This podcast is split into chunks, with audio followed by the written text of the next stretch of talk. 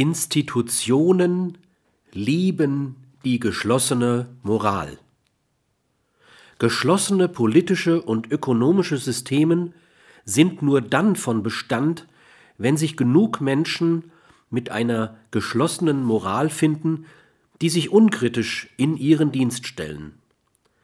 Menschen mit geschlossener Moral leben in geschlossenen Lebenswelten.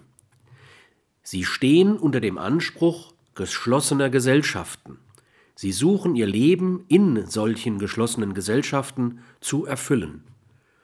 Begegnen Sie anderen Menschen, offenen Lebenswelten, erzeugt solches Begegnen Unsicherheit, die sich oft in aggressivem Widerstand äußert.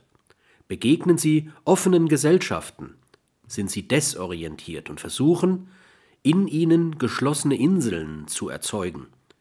Nun möchte mancher einwenden, solche Menschen sind eher die Ausnahme. Was ist dieser Einwand wert? Wir sehen, dass sich die offene Moral in einem beklagenswerten Zustand befindet. Zum einen sind nur wenige Menschen, die in einer offenen Lebenswelt leben, bereit, politische und ökonomische Verantwortung zu übernehmen. Viele leben ihre offene Moral in der Idylle des Privaten.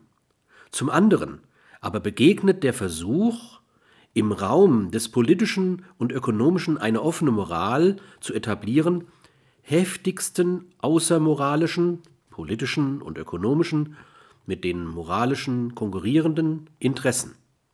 Die Trägheit der politischen und ökonomischen Institutionen hat schon manche, die versuchten, sie zu offenen Gesellschaften zu wandeln, aufgeben lassen